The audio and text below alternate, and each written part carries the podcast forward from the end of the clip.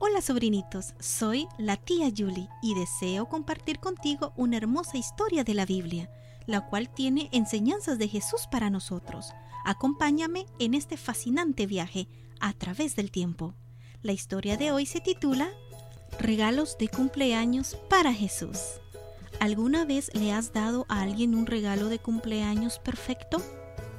¿Cómo te sentiste al ver que esa persona abría muy emocionada tu regalo?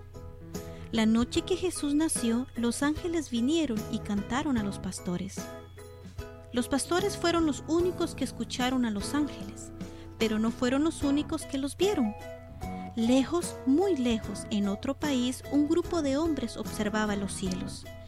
Ellos habían estudiado el cielo nocturno por años y sabía dónde se suponía que debía estar cada una de las estrellas.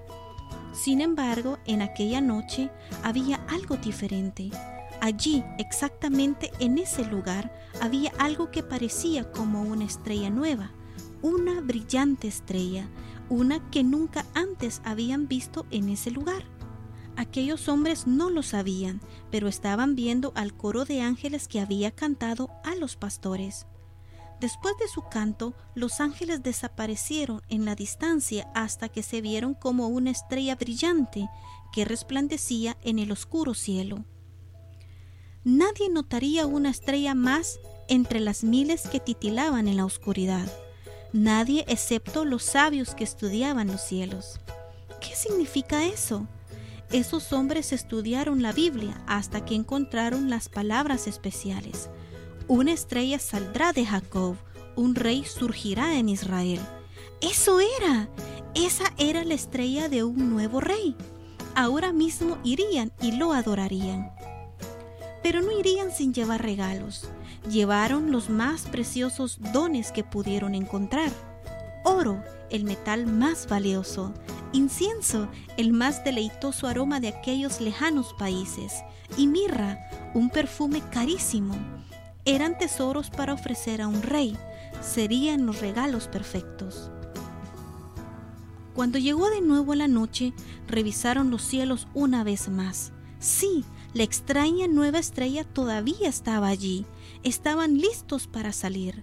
Seguirían la estrella. Ella los guiaría hasta el recién nacido rey. Cuando la luz del día empezó a asomarse en el cielo por el este, la estrella de ángeles desapareció de su vista. Entonces los sabios se detuvieron para dormir, pero tan pronto como la sombra descansaban sobre la tierra y ellos podían ver la estrella, estaban listos para seguir nuevamente su luz.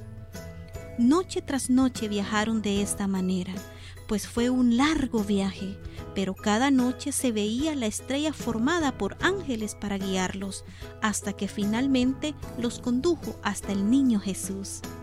Los sabios se sintieron felices por encontrar al niño Jesús y a María. Cayeron de rodillas y adoraron al niño.